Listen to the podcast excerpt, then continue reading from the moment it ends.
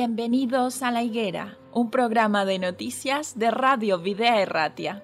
Queremos poner un punto de vista cristiano a lo que hay detrás de cada noticia, en un momento confuso, inestable y lleno de incertidumbres. Vamos a tratar de encontrar los protagonistas que actúan en cada realidad. Nos detendremos en las noticias que nos hagan ver el esfuerzo y la generosidad de verdaderos creyentes colaboradores de Dios en este mundo, personas que se entregan de forma altruista, dando lo mejor de sí. Pero no dejaremos de resaltar la realidad y los intereses de aquellos que actúan sin valores y hacen más difícil la vida en este tiempo. Colaboradores de la injusticia que ayudan o realizan auténticos desmanes y que permiten con pasividad los peores abusos. Nosotros como cristianos tenemos un mandato de Jesús en Mateo 24, 32. De la higuera aprended la parábola. Cuando ya su rama está tierna y brotan las hojas, sabéis que el verano está cerca. Tenemos que saber el tiempo en el que estamos viviendo. Un tiempo difícil para los que no creen, pero para los creyentes un tiempo lleno de esperanza. Bienvenidos a la higuera.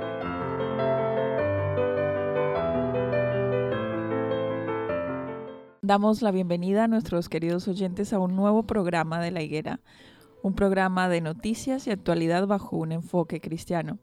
Iniciamos con esta introducción un nuevo programa y una introducción que, que repite, pero que está, se viene bien, se viene bien porque significa que este programa lo iniciamos nuevamente desde acá del estudio de Videa Erratia junto a personas agradables quienes vienen a compartir acerca de su perspectiva y punto de vista con diferentes noticias. Un saludo para Agustín, para Iker y para Marco. ¿Qué tal estáis? Todos. Bien, bien, muy, bien. gracias. Bueno, iniciamos entonces de esta manera. Yo también estoy muy bien y quiero eh, presentar el titular de hoy, que la verdad es un titular un poco desalentador. Marca mucho las injusticias y las diferencias que vemos en las sociedades. Marca también lo que son las crisis económicas y cómo estas crisis impulsan a, a diferentes grupos a protestar y a reclamar sus derechos. Es el caso en este día de Cuba. Todo el mundo tiene un límite. La crisis económica impulsa las protestas en Cuba. Es el titular para hoy. Vamos a hablar un poco acerca de cómo, bueno, en un día después de la realización de grandes protestas, la isla, eh, los gobiernos de Estados Unidos y Cuba protagonizaron un duro altercado político.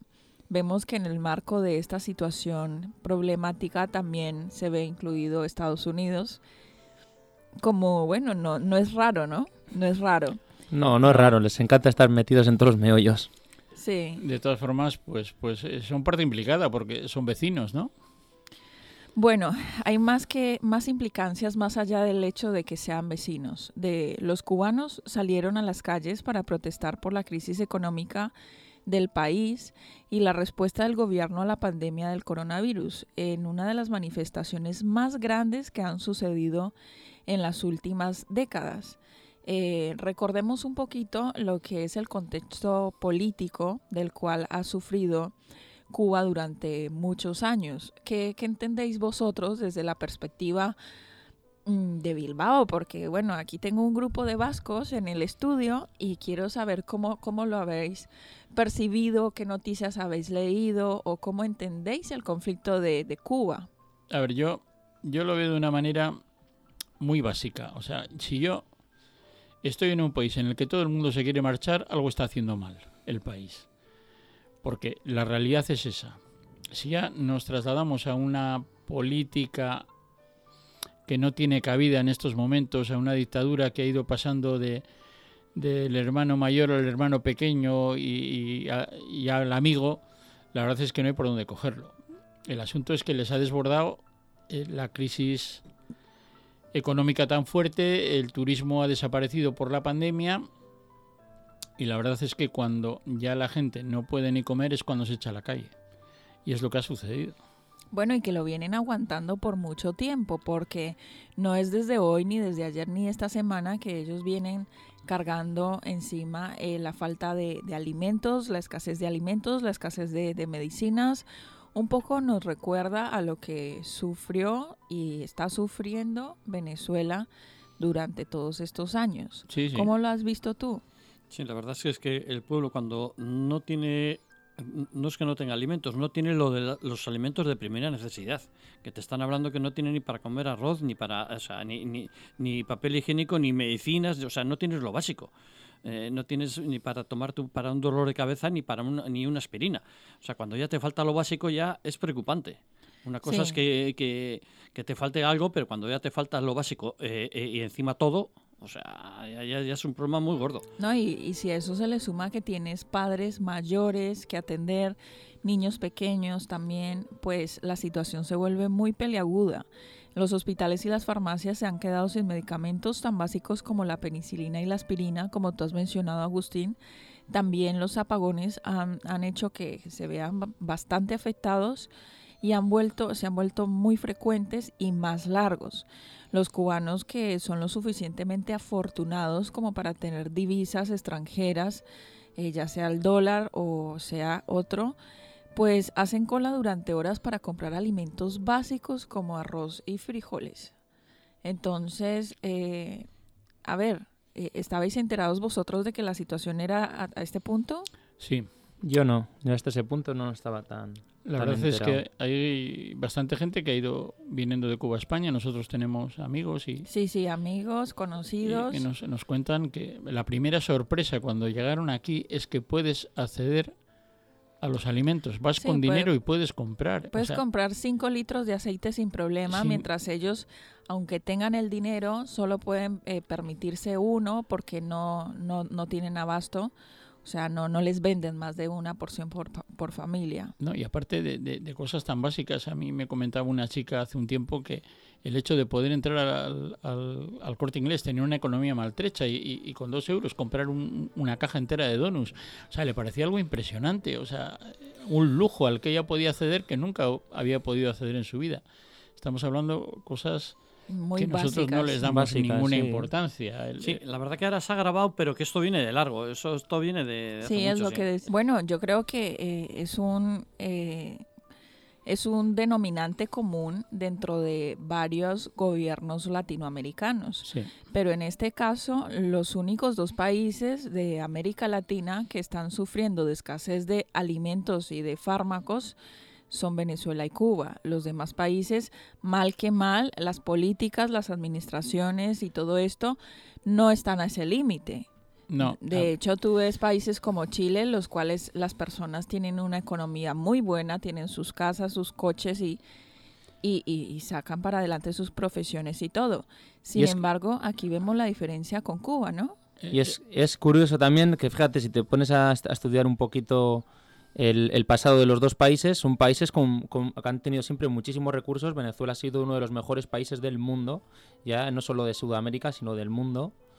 Y- sí, que y- en su tiempo mucha gente de Europa se que- iba para Venezuela, ¿no? Sí, sí, lo que ocurre que pasa, que, que lo- pues vuelvo a decir lo mismo, que si dejas que gobiernen gente incompetente y, y- y ladrones y delincuentes y terroristas, que es lo que son esos gobernantes, pues al final eh, es, es, es lo que ocurre y normal que salgan al final a las calles. Yo personalmente, desde mi opinión personal, no sé cómo no han eliminado a este tipo de gobernantes muchísimo antes, porque no deberían ni, ni, ni haber llegado al, al gobierno. Al poder, ver, ¿no? Esto es ¿Tú una industria que tiene, tiene un calado importante desde hace muchos años.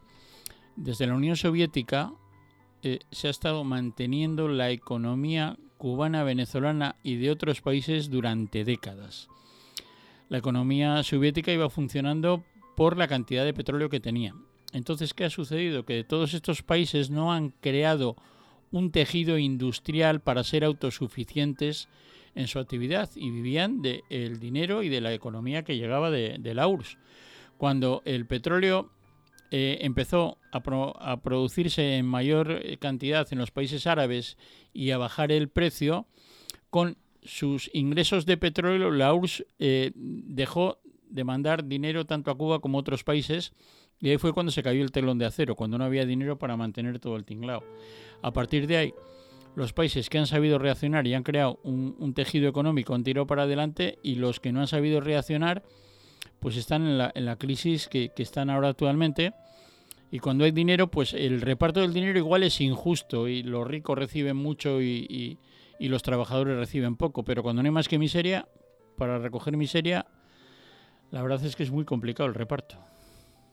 Bueno, no, no sé qué, qué más otro dato interesante podemos aportar con relación al contexto político-social de Cuba. Si antes, antes hemos estado comentando fuera de fuera de, De antena, de sí. antena, hemos estado comentando de que inclusive eh, les han cortado hasta internet. Eh, eh, de, de- de que no pueden ni, ni, ni, ni, escuchar noticias ni, ni- Ni línea telefónica, o sea, no tienen señal ni cobertura en el móvil para poder recepcionar las llamadas. Hay una sola empresa telefonía en, en toda la isla que debido a que las manifestaciones cada vez se, se han hecho mayores, la presión política y social cada vez es más grande, esto ha resultado en que las personas empiezan a usar las redes sociales para contar cómo va la situación en el país y, y bueno, bajo la situación eh, política, ideológica de los gobiernos, en este caso del cubano, pues simplemente han decidido eh, cortar las, las líneas de Internet. Conocemos gente en nuestro entorno que lleva ya con sus familias un par de días, tres días sin hablar con ellos. Y luego, por otro lado, también hay, están haciendo una represión brutal a la oposición. Si es verdad que la oposición pues también se estará aprovechando de las circunstancias para, para promover un cambio, para promover una alternativa. Pero, eh, de la misma manera que están mm, reprimiendo al pueblo cortando Internet, también están reprimiendo la- a, la, a la oposición para no dar una, una opción, para no dar una alternativa. La libertad de expresión, la libertad de todo. Bueno, hay diferentes situaciones que vinculan a Estados Unidos con Cuba, eh, pero tenemos dos principales. En, en- bueno, al inicio de la noticia estaba preguntándoles cómo venían la mano, porque de, de plano Estados Unidos parece como un intervencionista en todas las políticas latinoamericanas, ¿no? Eh, como primer lugar se encuentra la demanda del levantamiento de las sanciones económicas estadounidenses, que en el lenguaje del gobierno cubano se califica falsamente como de embargo o de bloqueos económicos globales de la isla, y a las que el gobierno cubano atribuye en este caso la principal razón del retraso en el desarrollo económico del país. En otras palabras, Cuba está culpando a Estados Unidos eh, por este falso embargo o, bloqueo económico global que ha afectado a la isla. Y en segundo lugar figura la reclamación cubana de la entrega por parte de Estados Unidos de la base naval de Guantánamo, construida en el sudeste de la isla por los Estados Unidos en 1898, después de hacerse con el control de la isla y tras vencer entonces en la guerra hispano-estadounidense de aquel año en orden a recuperar la soberanía territorial completa de, Cuba. No es entonces solo eh, la relación que tienen por cercanía territorial, sino porque Cuba además, bueno, eh, posee un privilegio en ese sentido por estar eh, ubicada en una posición estratégica en la que se encuentra en el Caribe en particular y en relación con el resto de Latinoamérica, ¿no? Entonces, hay muchos asuntos sensibles que deberían de ser de interés común para ambas naciones. Estados Unidos ha aprovechado mucho de Cuba también y en vez de estar dándoles tantos eh, mensajitos de esperanza que quedan muy bonitos a nivel eh, mundial, eh, lo que tiene que hacer es ayudarles de verdad y entregarles su, su ayuda después de haberse aprovechado tanto de este país. Eso es lo que tenían que hacer. Bueno, pero Estados Unidos sabemos que nunca va a hacer eso. Las intenciones de ellos siempre han sido netamente económicas. Las relaciones que tienen con todos los países siempre han sido por intereses económicos y como nación capitalista, pues eh, es lo que siempre va a buscar, Sí. beneficio propio, nunca para el beneficio de las naciones más pobres, ni en, pobres en- entre comillas, ya hemos mencionado esto, porque eh, muchas de, de las naciones con las cuales tiene relación Estados Unidos son muy ricas, pero con mala administración de los recursos. Sí, no obstante, si Cuba hubie- hubiese abierto a la democracia eh, el país, eh, no tendría las sanciones ni los bloqueos económicos que tiene Estados Unidos. Y la gente tendría la- la libertad de salir de la isla o no salir, cosa que ahora no tiene. No, Cuba, eh, lo de lo de Estados Unidos echarle la culpa a eso tampoco no es nuevo. Eso lo viene haciendo desde siempre también. Que, que tendrá parte de culpa que... Que es- tendrá responsabilidad, pero no totalmente. Eso, Eso, eso, es. Bueno. Muchas veces cuando ves que estás haciendo las cosas mal eh, o, o- o que, eh, o que no funcionan, lo mejor es mm, dar un- un paso al costado y dejar que venga el siguiente. Pero ya sabemos cómo, cómo son lo- los carros políticos, que cuando te los dan no, no, no los sueltan ni, ni con agua hirviendo. No, y aparte de eso, eh, Cuba ha visto un declive económico muy grande que ha provocado diferentes dificultades en el pueblo cubano, eh, dificultades que no veían desde el colapso de la Unión Soviética, desde que se devastaron las finanzas de su país en la década del 90. Han desencadenado entonces el mayor movimiento de protesta sucedido en las últimas décadas, lo que ha generado el respaldo de muchos políticos estadounidenses y aireadas amenazas al gobierno cubano. Recordemos que una gran población eh, cubana eh, ha migrado a Estados Unidos debido a estas dificultades y, podemos ver que en Estados Unidos, específicamente en Miami y en otros sectores, se concentra una gran población de cubanos. Claro, y que tienen opinión y que saben lo que hay dentro y, y, y que por qué se han ido a Estados Unidos.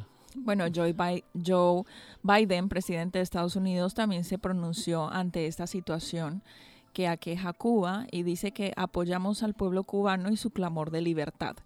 Es su, su pronunciamiento, ¿no? Citando lo que definió como décadas de represión y sufrimiento económico al que ha sido sometido por el régimen autoritario de Cuba, responsabilizando en este caso totalmente al, al régimen autoritario a la dictadura cubana. Bueno, y un ejemplo de toda esta situación eh, que podemos darle rostro y nombre a la situación de Cuba es Mariam Rosa, una joven de 28 años con su niño pequeño, quien dijo que luchó con un dilema cotidiano y es debería pasar horas en la fila esperando para comprar leche para su bebé en una tienda o pagar el triple por un biberón en el mercado negro. ¿Cuál, qué dilema? ¿Qué dilema complicado? Y entonces aquí venimos y, y- y fuera de línea decíamos, pero ¿qué mensaje espiritual podemos dejar en esta noticia, en, es- en esta tertulia tan compleja? A ver, yo veo que cuando nosotros sufrimos, Dios que está viviéndolo todo sufre mucho más de lo que podamos sufrir nosotros. Entonces esta situación que nosotros lo estamos viendo únicamente desde una perspectiva humana, para Dios tiene que ser terrible. Ver cómo una parte de su creación está luchando de esta manera, como lo que tú estás diciendo, niños pequeños, sus padres se ven desesperados, cómo alimentarlos. Y en estas situaciones la madre va a dar preferencia a alimentar a su niño, aunque ella se tenga que quedar sin comer, eso lo sabemos. Bueno, eso por un lado. Eh, me parece muy interesante lo que dices. Claro, nosotros somos eh, los hijos de Dios. Él ve nuestro, nuestro dolor, ve nuestro sufrimiento y Él es el que primero le duele más que a nosotros. Ujú. Las situaciones sociales y de carácter político que nosotros vemos y que es muy complicado entenderlas, que es todavía más complicado eh, hacer algo al respecto o, ver un cambio, eh, simplemente nos muestran en la medida tan grande en la que necesitamos de Dios en nuestras vidas. Justo cuando tú mencionabas que, que es cuando tenemos las situaciones complicadas, cuando más necesitamos de Dios. ¿Qué va a pasar con aquellas personas que han causado tanto daño, tanto mal a tantas personas? Esas personas también van a obtener el resultado de sus actos. No lo dudemos. Van a tener también el resultado de sus con- las consecuencias de sus actos, porque ya estaría bueno que a los que actúan más se les pagara con bien. No porque Dios lo quiera así para ellos, sino porque el, la vida te da las consecuencias de lo que tú siembras. O sea, tú no puedes cosechar lo que no has sembrado. tendrán unas consecuencias sociales terribles. Pero por otro lado, si, si se arrepiente, sabemos que Dios los va a perdonar. Sí, eso iba a decir yo. Sí, eso lo sabemos. Nosotros no somos quien para juzgarles si se pueden arrepentir. No, no, ahí, está, ahí está. No obstante, yo también comentaría otra cosa, y es que eh, en la necesidad buscamos más al Señor, buscamos más a Dios. Eh, predicar el Evangelio aquí en Bilbao es bastante duro, porque la gente tiene de todo y, y no le hace falta ningún, ningún Dios para, para subsistir, para vivir y para disfrutar de la vida. Y en cambio, en la necesidad, la gente en esas colas que estabas diciendo de horas para un litro de leche, yo estoy convencido que la gente estará en esas colas, estará meditando y, mucha, y muchas de las personas estarán buscando al Señor. Y, y- no sabemos cómo actuará el Señor con esas personas, pero sabemos que el Evangelio en, en los sitios de, de grandes necesidades aumenta más. muchas veces no sabemos cuál es el camino eh, eh, eh, mejor para conocer al Señor. Sí, es que es verdad, a través Y de la aceptarlo, por historia, supuesto. a través de la historia eh, resulta que el evangelio o a ver, los cristianos han ido avanzando y han ido aumentando eh, justamente en las situaciones más complicadas, ¿no? En, bajo situaciones de persecución y bajo otro tipo de, de situaciones. Este no es el momento para eh, dar un juicio eh, sobre los políticos, ni un juicio sobre los que están haciendo, obrando mal en este momento, sino en que, bueno, hagamos lo que podamos hacer por los que están al lado nuestro. Estamos aquí en Bilbao, no estamos en Cuba, pero sí tenemos gente que conocemos cubana que puede estar necesitando una mano amiga, un abrazo, una sonrisa, un consuelo, algo que nosotros sí podemos darle. ¿No es así?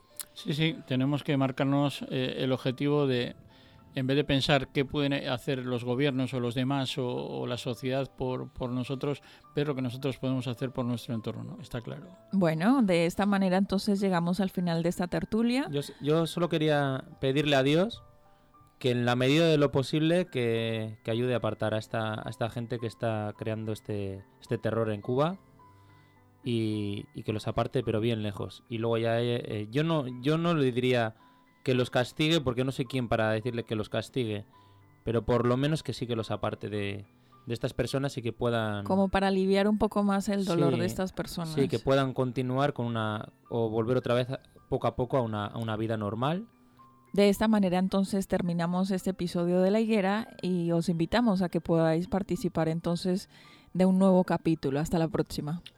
Agur. Agur, bye.